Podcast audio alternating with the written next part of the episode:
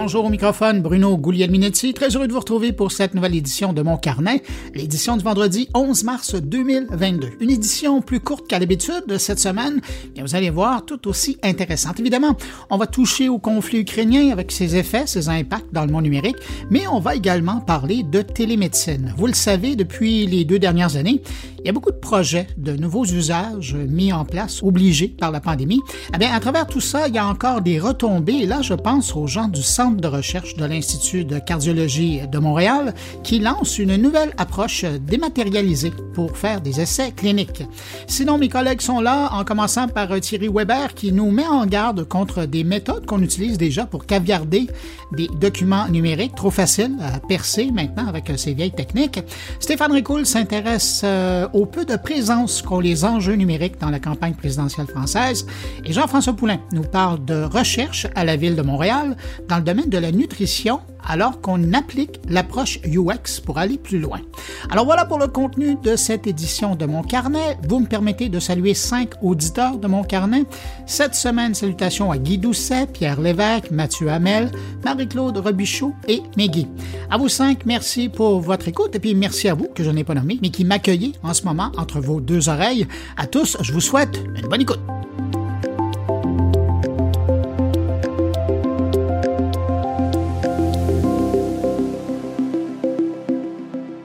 Déjà deux trop longues semaines dans le conflit en Ukraine et cette semaine encore, la situation a provoqué des choses qu'on ne pensait jamais voir dans le monde des réseaux sociaux. Évidemment, je, je fais fi malheureusement de tout ce qui se passe sur le terrain, des choses affreuses qui se passent, mais évidemment, vous me connaissez, hein, mon traitement de l'information euh, se cantonne au numérique. Alors, euh, j'ai euh, soulevé quelques initiatives qui sont vraiment surprenantes et que, ben, dans le fond, seulement une guerre, un conflit comme ce qu'on est en train de vivre en Ukraine pouvait provoquer. Comme cette décision de Twitter de lancer une version de son réseau social accessible uniquement depuis le dark web pour faire circuler l'information et contourner la censure russe. Si vous connaissez un peu le sujet, vous me direz que la version classique de Twitter est déjà disponible par le biais du furteur Tor, et vous avez raison. Mais là, je vous parle d'une version anonyme spécifiquement conçue pour le dark web qui offre une plus grande confidentialité et permet de tweeter de manière plus sécuritaire et privée pour l'utilisateur. On apprenait également que euh, Meta assouplissait les règles sur euh, les discours violents ou hostiles contre euh, l'armée russe sur Facebook. Évidemment, c'est en lien avec l'offensive russe en Ukraine. Facebook revoit donc son règlement en matière de contenu violent et haineux et ne supprimera plus les publications hostiles aux dirigeants russes et à l'armée russe. Cela étant dit, Meta rappelle au passage que Facebook va continuer quand même à ne pas autoriser des appels à la violence contre des civils russes. Je vous rappelle que la Russie a bloqué Facebook sur son territoire la semaine dernière. De son côté, Google va commencer à envoyer des alertes rapides de raids aériens aux utilisateurs d'Android en Ukraine. Les alertes vont être déployées sur les téléphones Android pour compléter le réseau des sirènes de raids aériens dans le pays.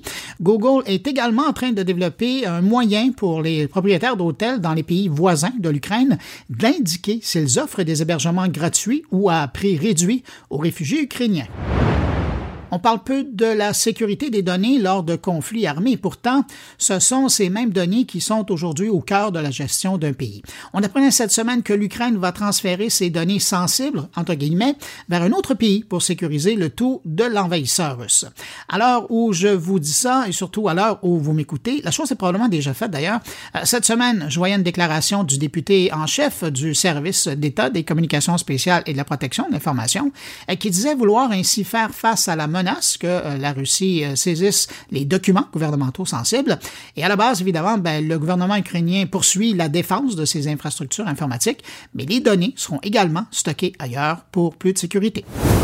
Et puis, en terminant sur le sujet, là, je pourrais en parler pendant cinq heures, tellement malheureusement, il y a de la matière. On en a parlé la semaine dernière avec mon invité Michel Juno Katsuya, cette fameuse attaque à l'aluminerie Alouette à cette île, euh, une des plus grandes, sinon probablement la plus grande du continent. Le groupe de hackers russes Conti, on le savait que c'était eux, mais là, euh, ils viennent finalement de revendiquer l'attaque informatique. Les cybercriminels ont d'ailleurs publié sur Internet environ 20 des données qu'ils ont volées à l'aluminerie.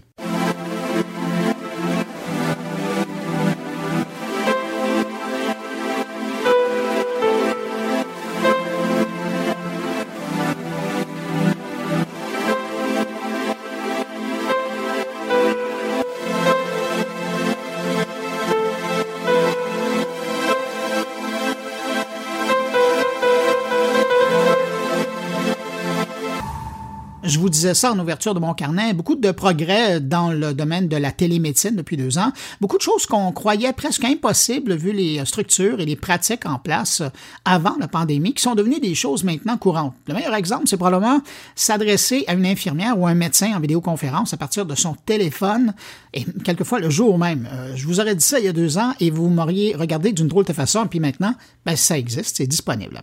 Un autre domaine qui bouge numériquement, entre guillemets, particulièrement au Québec, c'est le domaine de la recherche. Et cette semaine, j'apprenais par le biais de l'entreprise montréalaise Kelvin Zero que le centre de recherche de l'Institut de cardiologie de Montréal se lançait dans l'essai clinique virtuel pour garder le lien et faire du suivi auprès de ses patients et les participants euh, qui euh, contribuent donc euh, aux divers programmes de recherche. Depuis un an ou deux, les mentalités ont également changé dans le domaine. Même le gouvernement québécois est tenté par le projet et finance en partie cette chose. Alors pour comprendre concrètement ce que ça change, ce que ça va permettre, je vous propose cette rencontre avec Dr Jean-Claude Tardy, qui est le directeur du Centre de recherche de l'Institut de cardiologie de Montréal, qu'on accueille à l'instant. Bonjour, docteur Tardy. Bonjour. Ça ressemble à quoi faire euh, de la recherche virtuelle? Ça ressemble à éviter les visites euh, euh, répétées du patient à l'hôpital ou à la clinique, rendre l'étude conviviale, plus plaisante, plus facile pour le patient en utilisant la technologie à bon escient comparativement à ce qui se faisait dans le passé, peut-être que je devrais commencer à dire ce qui se faisait dans le passé, une étude que je dirais traditionnelle, c'est une étude dans laquelle euh, le patient euh, vient à l'hôpital pour euh, discuter une étude clinique éventuelle qui peut inclure un médicament, un instrument médical, un test génétique ou autre. Là, il rencontrait une infirmière en personne euh, euh, se faisait remettre un formulaire de consentement éclairé, évidemment pour des raisons éthiques, les patients doivent consentir. Ensuite, soit qu'il le signait sur le champ ou il retournait à la maison, il revenait ensuite euh, recevoir, dire qu'il consentait, qu'il recevait les médicaments. Et ensuite, il revenait, dépendant des études, à chaque mois, chaque trois mois, chaque six mois, pour l'étude, en plus de ses visites habituelles à son médecin. Et donc, c'est quand même relativement lourd pour le patient. Euh, et donc, nous, ce qu'on a décidé de faire, c'est de lancer le concept, si vous voulez, d'études virtuelles ou on peut appeler euh, décentralisées, c'est-à-dire euh, toutes les étapes de la recherche peuvent se faire sans que le patient quitte sa maison. C'est-à-dire, on lui envoie par voie électronique le consentement éclairé. il peut le lire ou le donc par voie électronique ou il peut le discuter euh, par, en vidéoconférence avec une infirmière ou un professionnel de la santé. Ensuite, il va recevoir, si on parle d'une étude qui implique un médicament, il va recevoir le médicament à la maison. Il va même recevoir les tests, admettons qu'on veut faire un test génétique ou euh, même euh, prendre du sérum du patient. Maintenant, on a une, différents outils qui nous permettent que le patient n'ait même pas à se déplacer à l'hôpital pour avoir sa prise de sang et on va faire son suivi du patient à domicile via vidéoconférence ou pour les, euh, les mesures de signes vitaux, ben, on peut euh, envisager euh, les faire via des, des outils qui permettent de, de, mesurer la fréquence cardiaque, le rythme respiratoire, la pression artérielle à la maison. Alors, c'est un ensemble d'approches qui permet d'éviter aux patients d'avoir à se déplacer pour contribuer à la recherche. Quel type de recherche vous allez pouvoir faire en utilisant les essais cliniques virtuels? Ben, c'est une approche générique. Hein? Évidemment, nous, à l'Institut de cardiologie, on fait des études cardiovasculaires, métaboliques, euh, diabète, cholestérol, haute pression et tout ça, mais ça peut servir, cette approche-là, à tous les thèmes. On peut imaginer euh, euh, en gastroentérologie, en pneumologie. on peut même imaginer de plus en plus se fait des études dans les, troubles de cognition puis des démences. Alors, il va y avoir des études dans plusieurs sphères médicales. J'imagine que de pouvoir donc décentraliser tout ça, de rendre ça virtuel, c'est une économie importante. Oui, alors il y a en même temps des économies importantes et euh, d'ailleurs, une des raisons euh, pour euh, lesquelles le gouvernement du Québec nous a appuyés à lancer cette plateforme et ce chantier. Là, nous, on y réfléchit depuis deux ans et demi, mais maintenant, on a plusieurs outils qui sont déjà en marche. Bien, effectivement, il y a des réductions de coûts pour les chercheurs qu'on dirait académiques qui sont dans des centres de recherche ou des hôpitaux ou des universités, mais c'est également un outil euh, important potentiellement pour les compagnies québécoises, des biotech, des medtech qui voudraient continuer à faire de la recherche, mais qui n'ont pas toujours tous les capitaux pour valoriser leur, euh, leur, euh, leur découverte, leurs produits. Alors nous, on peut offrir, leur permettre de continuer à faire la recherche, créer de la valeur à l'intérieur des compagnies québécoises et qu'il n'ait pas nécessairement à vendre trop rapidement à des capitaux étrangers pour qu'on garde, qu'on conserve notre valeur euh, au Québec. Donc, cette réduction de coûts-là, n'est pas seulement pertinente pour les chercheurs académiques dans les universités et les hôpitaux, mais potentiellement également pour les compagnies québécoises. Docteur Tardif, est-ce que ça a aussi un impact sur la qualité de l'échantillonnage? Vous allez pouvoir aller partout à travers le Québec et même à l'extérieur? C'est un excellent point. C'est une façon, cette approche-là, à notre avis, de démocratiser la recherche. On pense aux gens en région, euh, on pense à des gens dont la mobilité est réduite. Alors oui, tout à fait, ça peut la démocratiser et donc rendre l'échantillon de patients plus représentatif euh, de, des patients qui existent euh, au Québec, euh, entre autres. Alors tout à fait. Maintenant, il y avait l'argument contraire qui a été poussé. Ben, est-ce qu'on pourrait se retrouver à seulement avoir des patients qui sont confortables avec la technologie, mais je pense que rendu en 2022, nous, on a fait quand même des études et on a regardé ce qui a été fait dans ce domaine-là. Euh, même pour les gens plus âgés, on voit euh, le, pourcentage très élevé de patients qui ont un téléphone intelligent, même dans les, les groupes d'âge plus élevés. Alors, on pense qu'on ne biaisera pas en faveur de populations plus jeunes parce que de plus en plus, ce genre de technologie-là s'est démocratisé particulièrement à travers les deux dernières années qu'on a vécues, où la télémédecine euh, a pris sa place euh, à travers toutes les générations. Et c'est intéressant ce que vous dites parce que le dernier net tendance de l'Académie de transformation numérique, quand elle regarde l'utilisation des, des, aînés, il n'y en a plus de fossé avec le reste de la population. Exactement. Voilà, c'est ça, c'est important. Donc, cette démocratisation-là des technologies euh, nous a, a contribué à faciliter l'implantation de nos approches d'études qu'on dirait virtuelles ou décentralisées. Est-ce que ça se fait ailleurs dans le monde? Est-ce que vous avez des cas qui vous inspirent?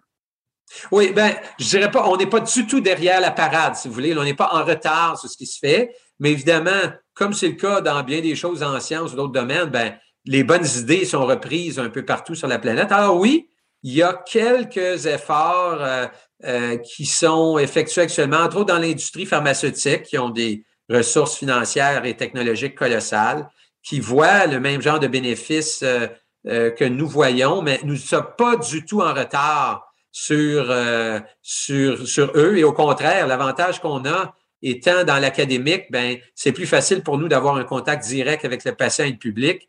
sans soulever toutes sortes de, de questions. Là. Et donc, on n'est pas du tout en retard. La réponse est oui. Il y a quelques efforts sur la planète, mais nous, nous visons clairement pour le Québec à être à l'avant-front, à l'avant-garde sur la planète. Est-ce que vous diriez, euh, dans cette euh, aventure-là, euh, une des difficultés, ça a été le financement? Parce que ça fait un moment que vous y pensiez. Évidemment, le financement, vous imaginez, c'est toujours un défi, mais on a vraiment la chance euh, bon, moi, je suis à l'Institut de cardiologie Montréal, mais on travaille avec des gens partout euh, au Québec, de toutes les universités, de à peu près tous les hôpitaux, vous pouvez imaginer, académiques et non académiques. Et donc, on a été appuyé de façon, je dirais, euh, passablement exemplaire par le gouvernement du Québec. moi, j'ai eu la chance d'avoir des subventions importantes, successives, là, du gouvernement du Québec. Il y a plusieurs années, ça s'appelait le Fonds des partenariats pour un Québec innovant et en santé, qu'on appelait FPQIS. Et plus récemment, il y a eu des, euh, des approches similaires qui se, sont appelées FAX, Fonds d'accélération pour les collaborations en santé, qui sont essentiellement des partenariats publics-privés. Et donc, on a un collectif là, de compagnies de medtech, de biotech, de technologie de l'information, d'intelligence artificielle. Bon, et, et, euh, et, évidemment de partenaires euh, publics, académiques. Et on a été très bien financé euh, par euh, le gouvernement du Québec. la, plus récente, une subvention, une subvention qui a été annoncée par le ministre Pierre Fitzgibbon à la Chambre de commerce, justement, qui s'appelait Changement de paradigme dans les études cliniques. Là, c'était un peu le, le, le, le, point culminant de, de, de, de notre réflexion depuis plusieurs années. Il y a une question évidemment qui est soulevée avec le fait que ça soit à distance virtuelle comme ça. Il va y avoir énormément d'échanges de données. Hein. Ça fait partie des avantages, mais ça fait aussi partie euh, du volet sensible de l'opération.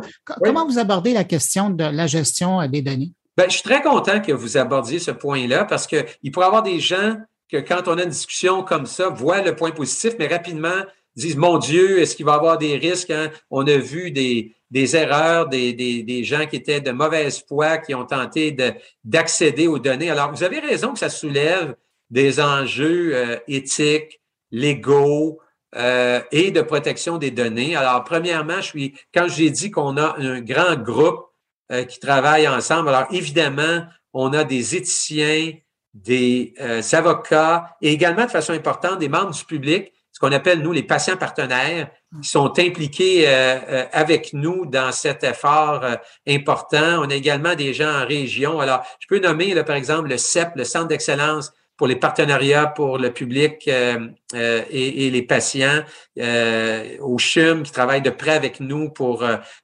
regarder ces enjeux-là, le centre de McGill également là sur l'éthique en recherche clinique qui travaille avec nous avec Patrick Knoppers. Et au niveau beaucoup plus techno, là, même moi je suis pas un expert de ça, mais on est très heureux d'avoir établi un partenariat avec une une compagnie quand même qui n'est pas de très, très grande envergure actuellement, mais qui est euh, une, jeune pousse qu'on appelle Kelvin Zero, euh, qui euh, est vraiment intéressante. C'est une jeune entreprise canadienne qui est responsable dans le cadre de notre projet de changement de paradigme dans les études cliniques, qui travaille avec nous sur la, la, protection des données privées de ces patients participants et de même que la, traçabilité euh, des, bases de données. Pour nous, c'est vraiment extrêmement important. Et encore une fois, pour nous, avec Calvin Zero, une de nos missions, ben, euh, avec Calvin Zero, c'est d'offrir un avenir euh, numérique qui est plus sécuritaire pour tous, incluant les patients qui acceptent de participer à la recherche. Est-ce que vous avez l'impression d'être un pionnier dans le domaine? Ben, écoutez, pionnier, euh, quand vous dites vous, euh, moi, je suis un peu, si vous voulez, le chef d'une gigantesque équipe. Là. Euh, on a encore une fois des gens de toutes les universités. On a là, des douzaines de compagnies qui travaillent avec nous. Donc, mais je pense que collectivement, oui, on l'est.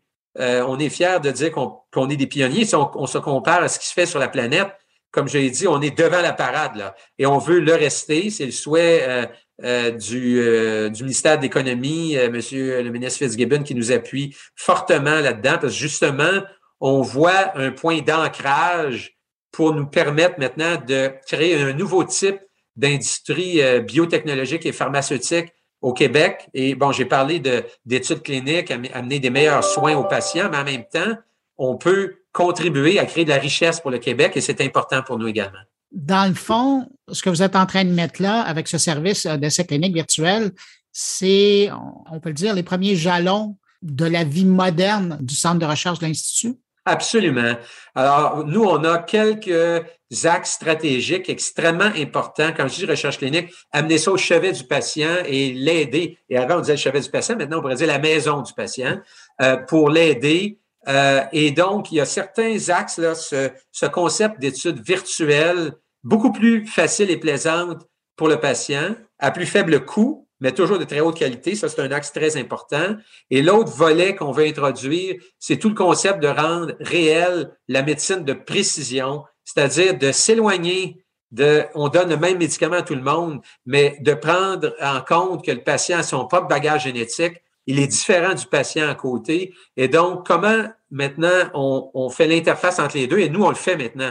On fait des études de médecine de précision, mais où on permet au patient de rester à sa maison et de ne pas être obligé d'avoir des visites répétées lourdes et coûteuses. Alors, ces deux aspects, je pense, qui nous amènent euh, au nouveau niveau à l'Institut de cardiologie Montréal, on veut faire notre part euh, importante pour le Québec. Docteur Jean-Claude Tardif, euh, directeur du Centre de recherche de l'Institut de cardiologie de Montréal, également professeur de médecine à l'Université de Montréal. Merci d'avoir pris euh, quelques minutes pour répondre à mes questions. Ah, ça a été un grand plaisir. Merci beaucoup. Au revoir. Au revoir.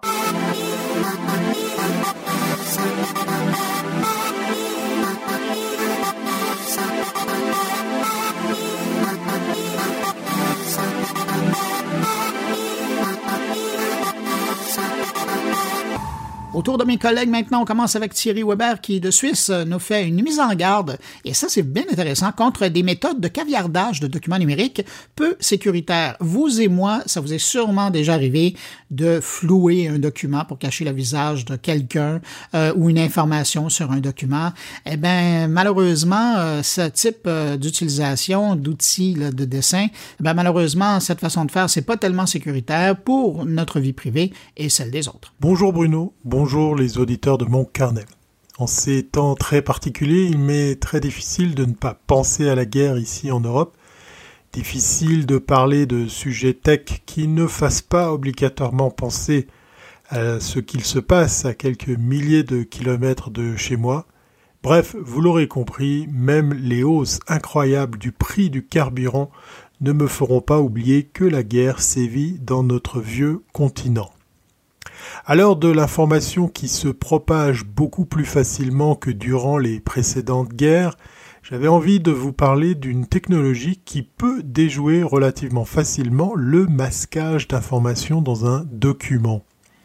Vous voulez par exemple masquer les parties d'une capture d'écran qui contiennent des informations personnelles, par exemple, comme euh, votre adresse ou votre numéro de carte de crédit ou un numéro de téléphone. C'est une bonne idée, mais vous devriez cesser d'utiliser des outils qui pixelisent, qui floutent ou qui utilisent d'autres effets sympas comme les fameux tourbillons pour cacher ces informations. Cela revient d'ailleurs presque à inciter d'autres personnes à essayer de voir ce qui a été expurgé de ces fameux documents, et c'est beaucoup plus facile à faire que la plupart des gens ne le pensent. Un nouvel outil appelé Unredactor montre qu'il est possible de bah, faire apparaître ce qui se cache derrière les techniques de dissimulation d'informations.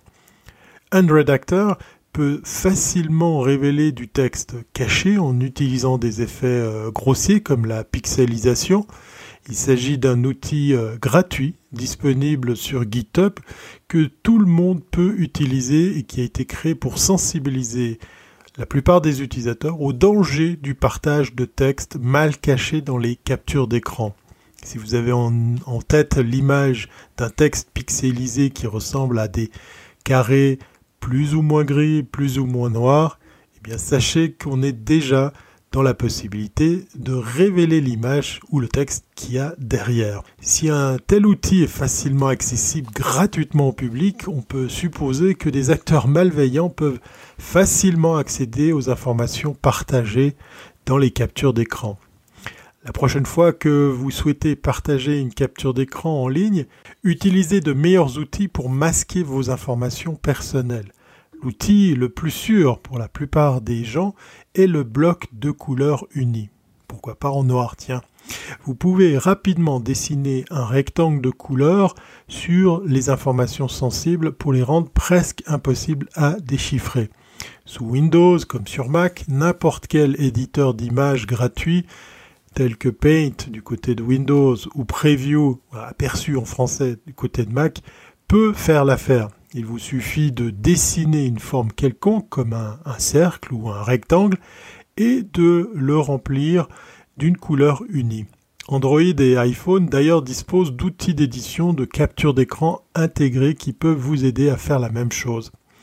Vous pouvez également apposer un tas d'emojis sur des informations sensibles. C'est sans danger tant que vous faites attention à ne pas révéler une partie du texte que vous désirez cacher. Prenez garde que ces précautions sont également à prévoir pour ceux qui concernent les photos ou des images sur lesquelles une ou plusieurs parties seraient à cacher à vos correspondants.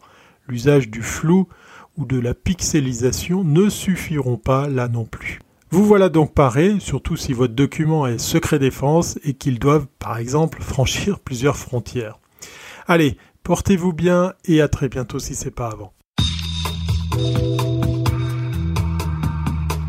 Dans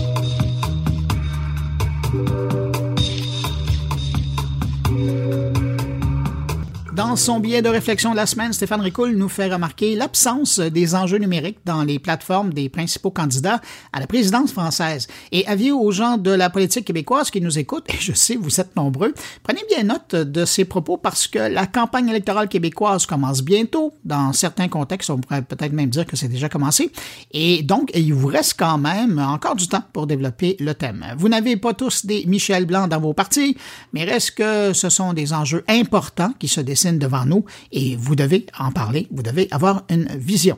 Voici le billet de Stéphane Ricoul.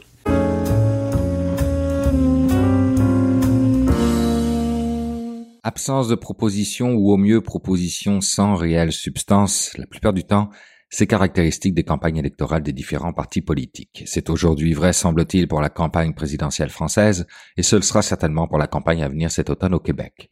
Et pourtant, c'est pas comme si le numérique n'était pas un pan important de notre économie, de notre société civile et de l'avenir de notre planète. Le magazine L'Express titrait Le numérique, cet angle mort de la présidentielle vers la mi-février, suite à cette entrevue du candidat Éric Zemmour qui est devenu viral, en tout cas dans ma chambre d'écho à moi, avec un aspirant président de la République qui n'avait aucune, alors absolument aucune idée de quoi lui parlait la journaliste, quand elle évoquait l'enjeu lié au fait que le domaine de l'éducation soit complètement dépassé et demandait s'il était envisageable que Java et Python y soient enseignés. Vu la face du candidat Zemmour, je pense qu'il cherchait très loin dans sa mémoire à quel philosophe de quel siècle la journaliste faisait référence. Les deux coprésidents du Conseil national du numérique en France ont également sorti un ouvrage intitulé Civilisation numérique, ouvrons le débat, devant le peu d'idées liées aux enjeux numériques pourtant, selon eux, qui sont d'ordre civilisationnel. C'est certain que quand on y va avec des mots-clés à la mode qui paraissent bien, alors oui, il y a un je ne sais quoi qui peut ressembler à un certain intérêt des candidats. Exemple, cybersécurité. On allume quelques lumières ici. C'est important, la cybersécurité. Le cloud souverain, oulala, là, là, on touche une corde sensible. Ça, c'est très très important, la souveraineté du nuage. Euh, souveraineté numérique, oups, là, ça va peut-être un peu trop loin. J'ai l'air de porter un jugement facile, peut-être un peu baveux aussi, français, diraient certains, j'ai en tout cas certainement l'air d'être un beau gérant d'estrade aux yeux des politiciens en ce moment. Même peut-être que woke est un qualificatif qui vient à l'esprit. Mais sachez deux choses. Un, c'est pas la première fois que j'écris à ce propos, et qu'à chaque élection, c'est le néant total en matière de numérique, ou presque, du moins, dans les plateformes électorales. Et deux, lorsque j'entends un ministre affirmer devant les micros que la transformation numérique, c'est pas pour toutes les entreprises, bah tout ça me laisse sans mots. Et pourtant, en 2018, il y a eu le programme que Michel Blanc a proposé à travers le Parti québécois Solide. Malheureusement, PQ et pouvoir ne rimaient pas à l'époque, voire depuis un petit bout de temps. Reste que le programme est toujours d'actualité et s'il était en Creative Commons, j'inviterais l'ensemble des partis politiques à y plonger allègrement et aller y chercher ce qui pourrait faire leurs affaires. Mais voilà, ce qui fait vendre, c'est aussi ce qui fait sortir le vote. Les grandes déclarations anxiogènes et la vision négative en regard du numérique. Dans ma bibliothèque chez nous, quelques kilogrammes de livres qui n'en parlent qu'au négatif, dans lesquels j'essaie toujours de trouver le paragraphe qui nous projette dans un futur positif sociétal aidé du numérique. Comme le dit si bien Françoise Mercadal de la Salle, coprésidente du Conseil numérique, la question n'est plus de savoir si le numérique est une bonne ou une mauvaise chose, c'est de savoir comment on le met à contribution d'un avenir plus optimiste. Tout comme pour l'environnement, la vision court-termiste de la politique fait du numérique à la fois un absent remarquable au débat et à la fois une assise indéniable pour mener des campagnes. J'y reviendrai dans un prochain billet. Reprenons donc à haut niveau ce qui pourrait être fait par la grande majorité des ministères grâce à ce qu'apporte comme possibilité le numérique, car ce dernier a une incidence fondamentale quant au fonctionnement même de notre démocratie.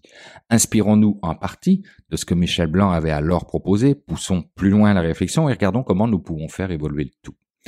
Premièrement, pour un Québec branché au complet à Internet et profitant d'une couverture 5G et pourquoi pas avec la capacité d'évoluer vers la 6G, Michel nous proposait d'y aller avec un consortium d'investisseurs créé par Investissement Québec sous l'égide d'un ministre du numérique avec Hydro-Québec comme partenaire principal. Éliminons tout de suite l'idée d'un ou d'une ministre du numérique qui selon moi n'a pas de sens et remplaçons ce titre par celui de directeur ou directrice générale interministérielle du numérique. Après quoi, consortium Investissement Québec, Hydro-Québec me semble toujours d'actualité et pourrait même aller jusqu'à nationaliser, pourquoi pas, Internet et laisser la 5 ou la 6G aux opérateurs habituels. Comme l'écrivait Alain McKenna dans Le Devoir, la neutralité du net, la taxation des entreprises médiatiques étrangères, avant cela le piratage de la musique et de la vidéo, ce sont tous des problèmes auxquels on finit par associer une entreprise particulière. Donc, une nationalisation, comme à l'époque d'Hydro-Québec d'ailleurs, permettrait peut-être un meilleur contrôle sur ce qui est légitime ou ce qui est abusif en matière de gestion des données, par exemple. Deuxièmement, afin que chaque Québécois soit doté d'une identité numérique, celle qu'on nous a promis en 2018 pour 2022, comme par hasard, n'inventons pas de nouveau le fil à couper le beurre et inspirons-nous de l'Estonie, ce que Michel proposait et que j'ai également toujours proposé.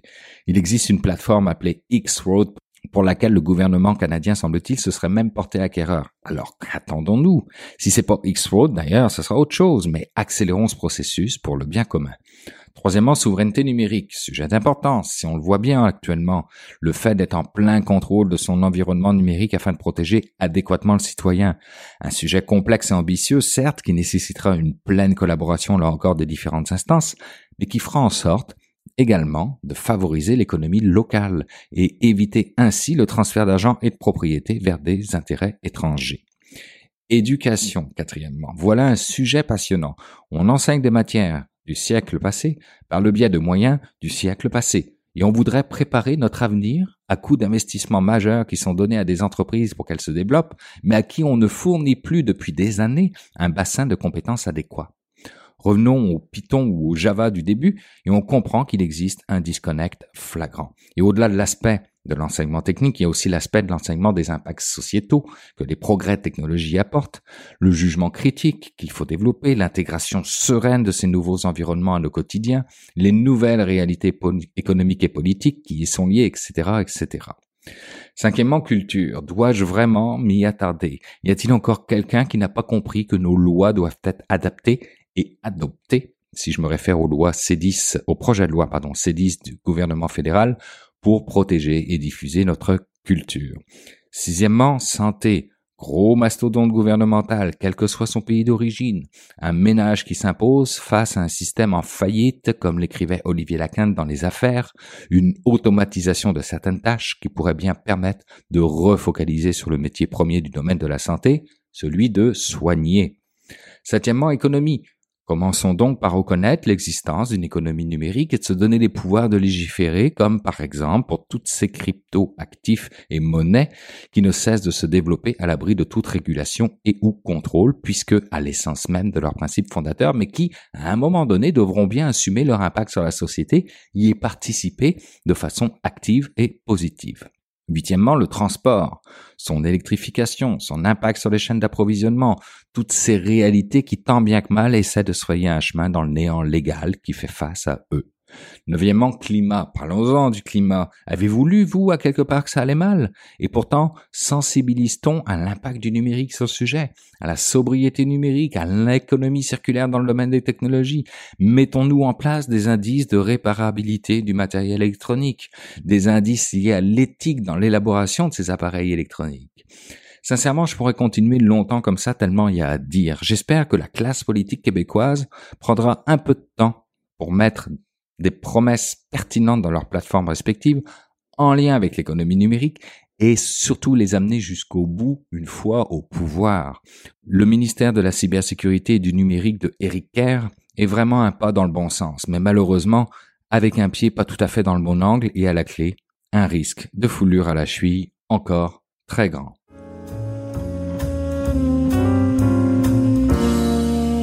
C'est maintenant le temps d'aller rejoindre mon ami Jean-François Poulain pour parler UX. Salut Jean-François. Bonjour Bruno. Jean-François, euh, on parle UX, oui, mais euh, tu nous amènes dans le merveilleux monde de la nutrition entre autres. Je, vous amène tous donc dans le monde de la Ville de Montréal et du laboratoire euh, d'innovation urbaine de la Ville de Montréal. Et euh, j'y ai rencontré Marjolaine Saint-Arnaud et que je, le dis avec peine, mais j'ai travaillé deux ans à la Ville et je ne l'avais pas croisée. Elle est très discrète et elle travaille effectivement euh, sur des projets en alimentation ou en nutrition en général.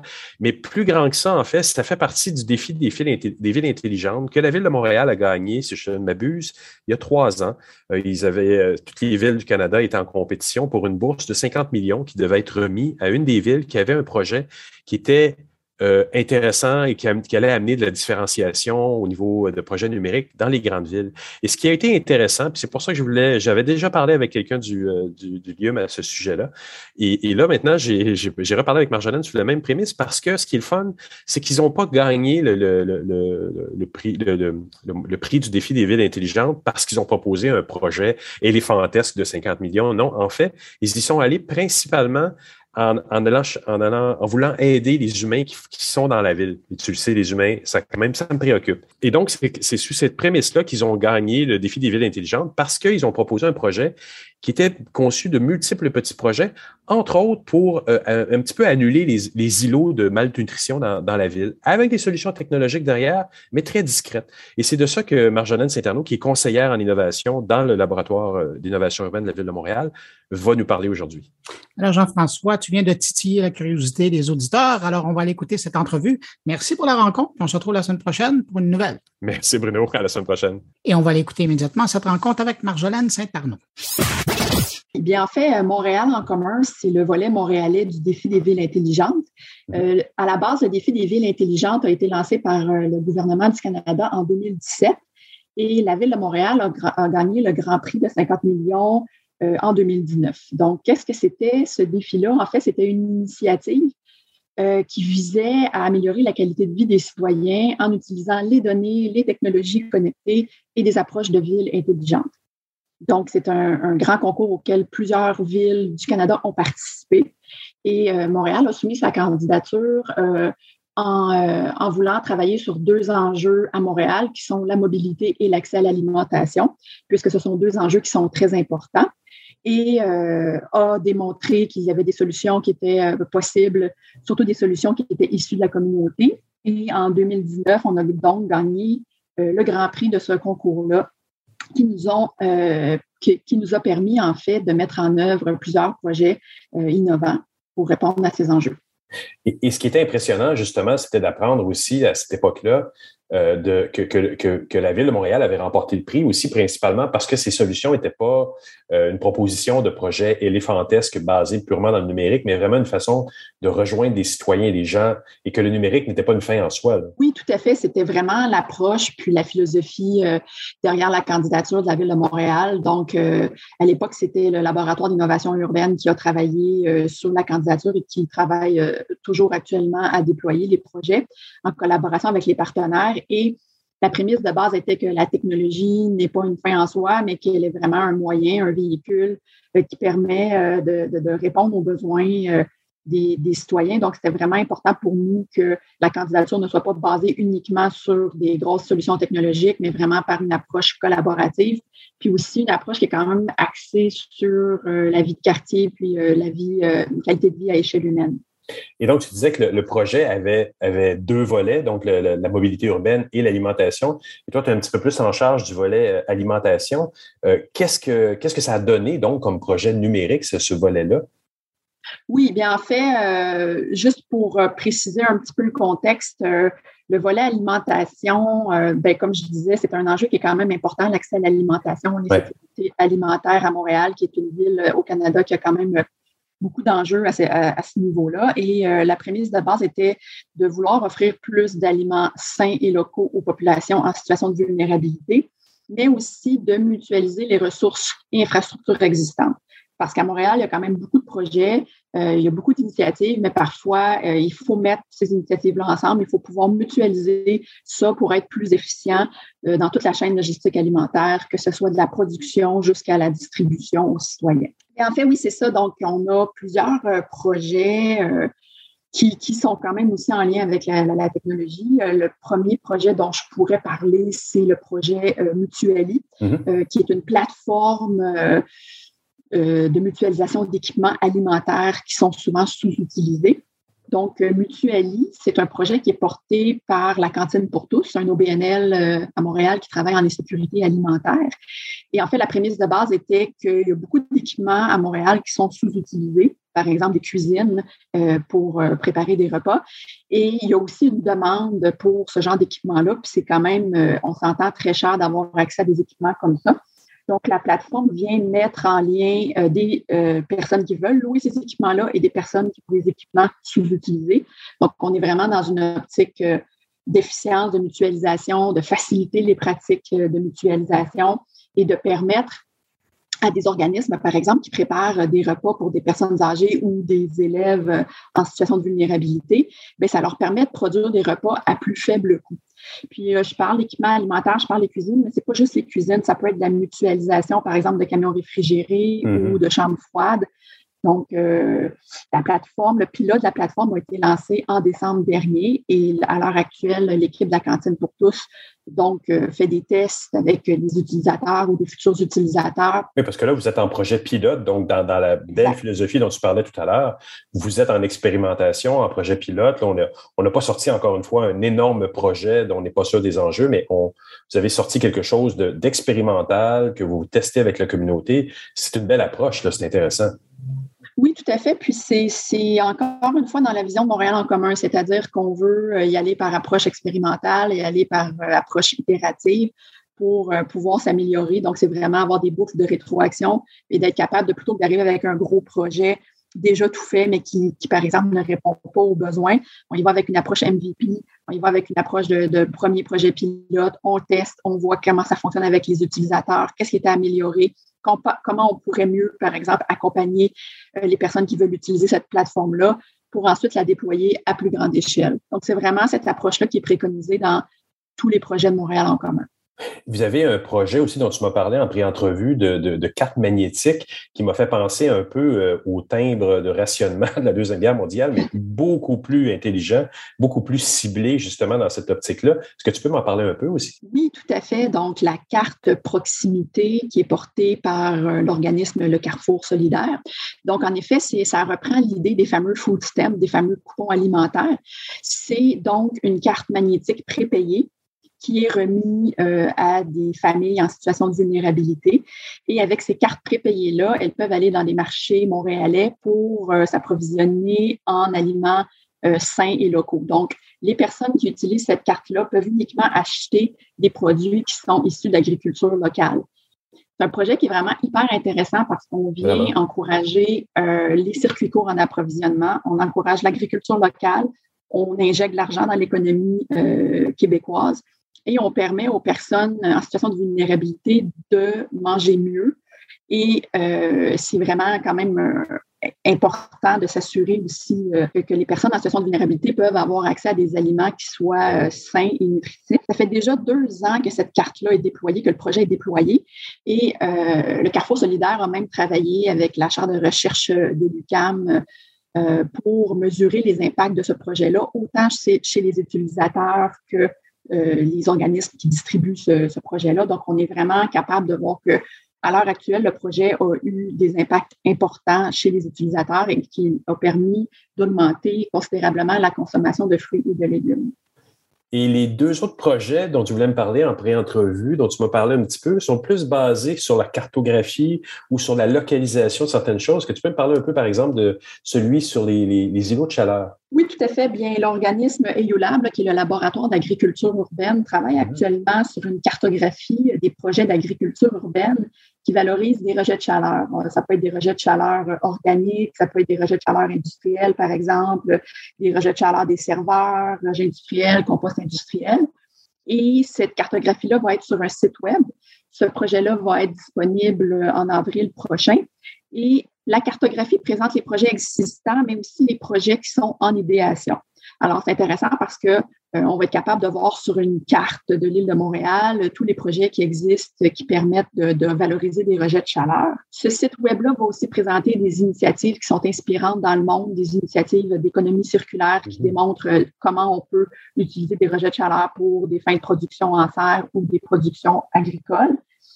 Alors, on parle vraiment d'un projet qui permet de mettre des acteurs euh, du milieu en synergie parce que, par exemple, une personne peut être intéressée de voir un projet sur cette cartographie-là, il veut vouloir collaborer, mais c'est aussi une vitrine hyper intéressante euh, sur l'économie circulaire dont on ne parle pas suffisamment. Il y a beaucoup de projets euh, qui sont assez émergents et intéressants qui permettent la, valorisation de rejets de chaleur à, Montréal et au Québec. C'est sûr qu'idéalement, on veut créer des synergies. On veut voir, par exemple, aussi un projet qui est émergent, euh, qui utilise, par exemple, des rejets de chaleur d'une usine euh, de, cogénération, puis de voir, OK, comment on peut utiliser ces rejets-là pour chauffer une serre. Euh, ça peut être aussi avec du compost industriel, ça peut être avec la biomasse forestière. Donc, ça peut vraiment encourager des acteurs émergents à se lancer, puis aussi à établir des collaborations. Parce qu'évidemment, dans une ville plus intelligente, on s'attend à avoir moins d'îlots de chaleur, surtout avec les, changements climatiques qui nous guettent. Une, ville plus équilibrée à ce niveau-là euh, est une ville euh, plus intéressante pour ses habitants. On est vraiment dans une logique de déchets-ressources, c'est-à-dire de, plutôt d'avoir un déchet puis qu'il est perdu ultimement, c'est de réutiliser ces rejets de chaleur-là pour en faire quelque chose de plus utile. Donc, on est vraiment dans toute la logique d'économie circulaire. C'est vraiment, vraiment super intéressant. Vraiment de la technologie appliquée à, bon escient, mais aussi en lien avec les humains qui, euh, essaient de changer la ville positivement. Oui, tout à fait, tout à fait. Et, le dernier projet, tu m'avais parlé d'un autre projet de cartographie également dans le cadre de ce fonds-là. C'était quoi? Il s'agit d'un projet qui est porté par l'organisme Récolte, qui est le système alimentaire local et intégré. Donc, on est vraiment dans une logique euh, de créer des pôles alimentaires, euh, des pôles de, distribution aussi alimentaire pour, encore une fois, s'inscrire dans, la logique de mutualiser les ressources et les infrastructures.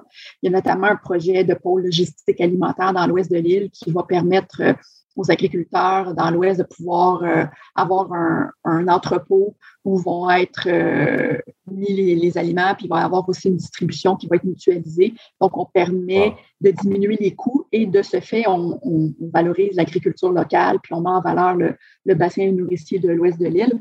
Donc, c'est vraiment encore une fois le concept de mettre des gens ensemble, pour qu'ils puissent avoir un lieu pour pouvoir l'agrégation, pour la distribution. Il y a aussi une logique d'avoir des pôles de quartier et euh, derrière tout ça, évidemment, il va y avoir des solutions technologiques parce que la chaîne, euh, la chaîne d'approvisionnement d'alimentation n'est pas encore efficiente, qu'on parle de la mm. production jusqu'à la distribution. Et l'organisme école, donc, est en train de, de regarder et d'évaluer euh, les technologies qui vont pouvoir permettre, par exemple, de, de, mieux optimiser, ça peut être la mutualisation de camions, mais ça peut être aussi de mieux, de mieux optimiser la chaîne de distribution alimentaire à Montréal.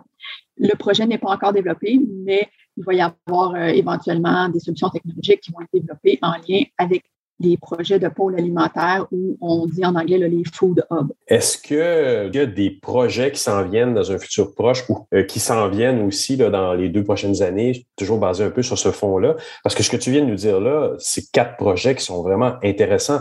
Des petits projets, des petits projets porteurs, mais le genre qui peuvent transformer la ville très, très positivement. Oui, bien, tout à fait. Bien, c'est sûr qu'il y a des projets, euh, par exemple, en lien avec euh, les serres urbaines. On espère mmh. qu'ils vont pouvoir se concrétiser, qu'ils pourrait être euh, chauffé avec des rejets de chaleur, que ce soit des rejets de chaleur industriels ou, ou par exemple de la biomasse forestière. Est-ce que cela va avoir lieu? C'est sûr que ce n'est pas, pas toujours si simple, mais ça, c'est des, des, exemples qui sont hyper intéressants et qui pourraient être très porteurs euh, pour la ville de Montréal. On a aussi des projets en cours, par exemple, avec, euh, avec Récolte et le Carrefour solidaire pour tout ce qui est la carte proximité, de voir comment on pourrait optimiser encore plus ce projet de, carte le coupon alimentaire. Euh, aussi, c'est important de préciser que dans l'équipe, il y a des gens aussi qui travaillent sur des enjeux de mobilité. Donc, il y a des, euh, projets technologiques qui sont très porteurs et inspirants pour euh, la ville de Montréal. Alors, c'est encore jusqu'en décembre 2024 qui est la, qui est la fin un peu, je pourrais dire, de Montréal en commun.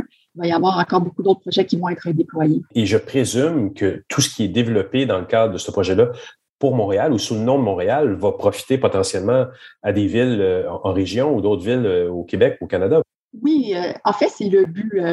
En fait, la prémisse, quand on gagne le défi des villes intelligentes, c'est aussi mhm. d'avoir des solutions qui sont réplicables pour d'autres mhm. villes. Et tout ce qu'on fait est très documenté. On documente les apprentissages, le processus. On a quand même euh, des processus de reddition de compte aussi qui sont très importants parce que mhm. l'objectif, c'est de rien faire qui est juste garder pour nous. Euh, les trucs sont souvent développés en logiciel libre. Il faut s'assurer que le plus possible, les solutions euh, puissent être répliquées par tous. Donc, on documente tout. Et euh, l'objectif est que ça soit euh, inspirant, que d'autres villes puissent le faire aussi. On a l'exemple avec Multitali, euh, la plateforme d'équipement technologique dont je vous parlais tout à l'heure. la cantine pour tous espère que ce projet-là va aller au-delà de Montréal et qu'un jour, ça devienne un projet qui soit étendu à l'échelle du Québec. C'est fascinant. Marjolaine j'aimerais te remercier beaucoup pour cette belle entrevue. Merci à toi.